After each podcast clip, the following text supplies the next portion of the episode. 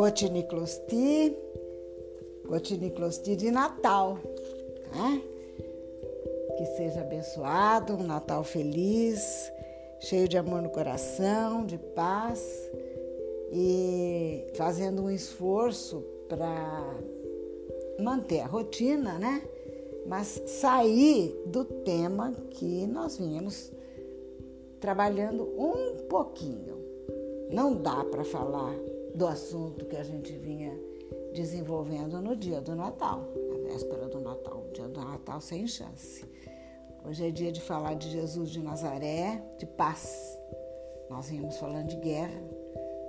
Vamos botar uma dose bem grande de paz no nosso coração, no nosso pensamento, nas figuras que vão iluminar esse episódio Hoje é dia de falar de Jesus de Nazaré, do Papa Francisco, de São Francisco de Assis, mas, mas eu vou uh, eu vou trazer uma única frase para a gente trabalhar um pouquinho, sem perder assim totalmente, né, a linha de raciocínio que a gente vinha fazendo.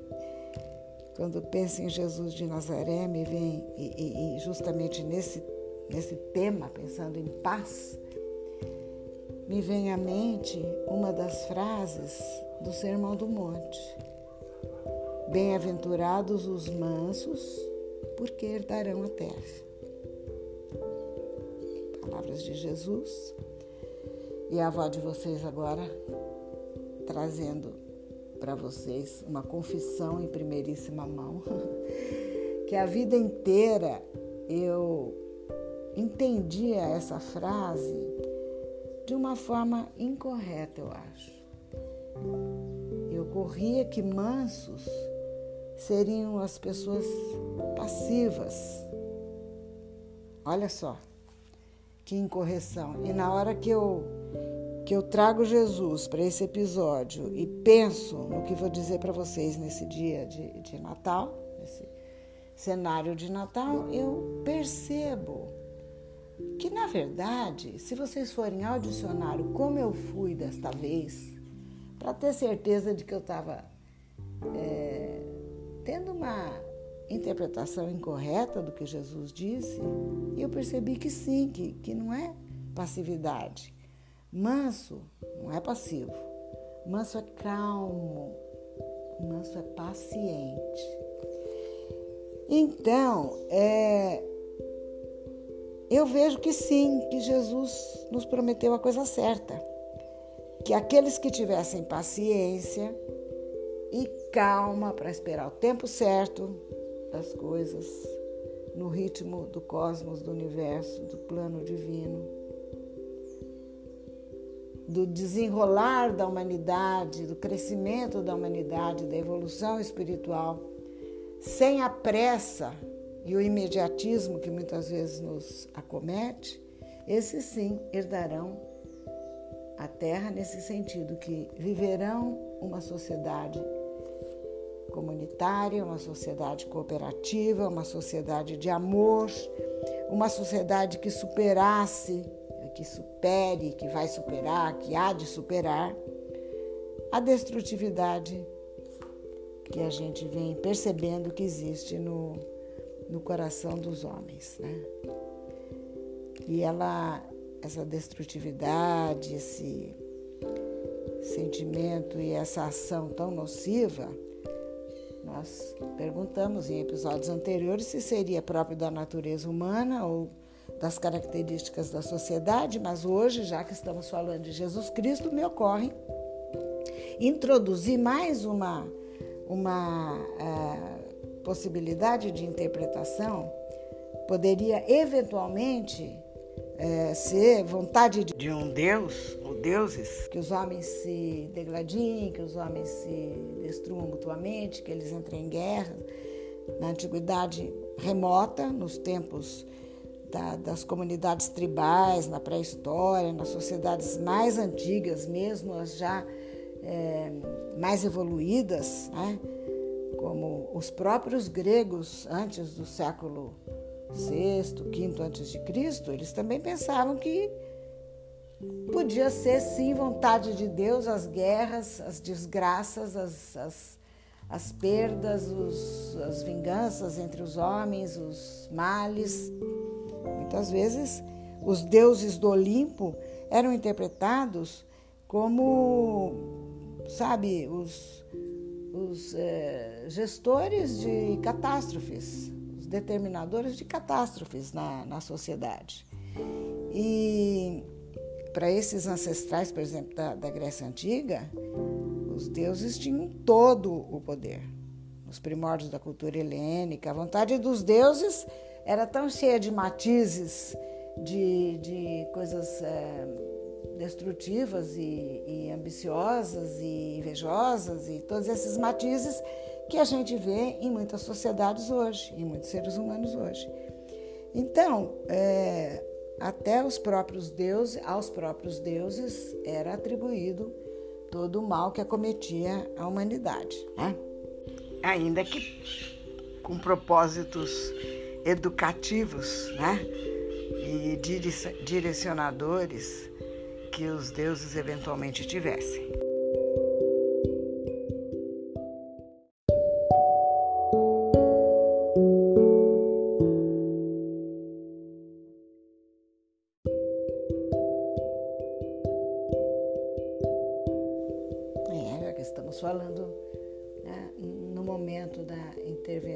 Interferência dos deuses nas sociedades humanas, é preciso explicar que, que os deuses que os seres humanos conseguiam conceber naquela altura eram deuses tão cheios de falhas, como, de imperfeições, como os próprios seres humanos.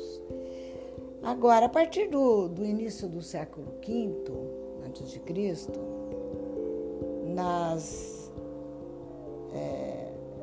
nas grandes tragédias escritas por Sófocles, Ésquilo, Ésquilo Eurípides e, enfim, começa a aparecer, né, na sociedade daquela época das cidades-estado, principalmente em Atenas, aparece ainda o poder dos deuses, mas já começa a se insinuar uma compreensão de que há coisas mais relacionadas propriamente à natureza humana. os, o homem passa a ter um protagonismo que antes era atribuído só aos deuses. Os homens funcionavam como marionetes dos deuses. Por exemplo, na, na peça chamada Édipo Rei, a personalidade do Édipo aparece já como protagonista. Assim, ele é um, é, é, reflete um protagonismo muito grande do, do humano né, nas pessoas. E então as, aquelas antigas tradições começam a dar lugar a algumas reflexões políticas, as questões ligadas à comunidade, a forma, qual a melhor forma de gerir, de governar, de organizar os seres humanos. E é aí que, que surge então a democracia ateniense, que vocês vão se aprofundar e vão conhecer melhor em algum momento na, na, na escola. Né? É, ela teve seu auge e é referência até hoje de governo do povo, Demos Kraten, governo do povo. Já falei sobre isso em episódios muito, muito antigos da segunda temporada. Vamos situar Péricles, o, o grande expoente da democracia século de ouro da democracia ateniense, entre 492 e 429, mais ou menos, antes de Cristo. Tá? Estou falando, localizando vocês para vocês perceberem quando é que o ser humano começa a se olhar como protagonista, como capaz de fazer funcionar uma sociedade pior ou melhor. Né? E, e eles tinham a, a, a noção de democracia ainda bastante, vai, incompleta, como a nossa também é incompleta hoje, cheia de falhas, porque é, admitiam escravos, né? pessoas que não eram nem consideradas parte propriamente do povo, se essa democracia é governo do povo, mas de povo que é considerado cidadão ateniense. Né? Os escravos estavam excluídos disso. Tinha sua qualidade, uma qualidade possível para a demografia da época, as dimensões da época e que hoje já não é tão fácil de exercer, que era a democracia direta. Eram grandes conselhos, era participação direta e, enfim, uma época bem áurea da, do conhecimento do ser humano a respeito do homem, da sua natureza e do seu funcionamento numa polis. A ideia política toma corpo aí e se torna uma coisa bem consistente. Tá? Depois veio um período tumultuado, chamado guerra, período da Guerra do Peloponeso, algo que, que vai despertar outras ansiedades, a decadência da democracia ateniense, ateniense, a derrota de Atenas diante de Esparta, mas, em contrapartida, mais e mais reflexões aí, justamente com é, os os filósofos mais celebrados e reverenciados e que até hoje precisamos beber nessa fonte, de Sócrates, de Platão, de Aristóteles, e eu já falei de Aristóteles outro dia, dizendo que ele concebeu então a ideia de que o homem é um animal político. Né?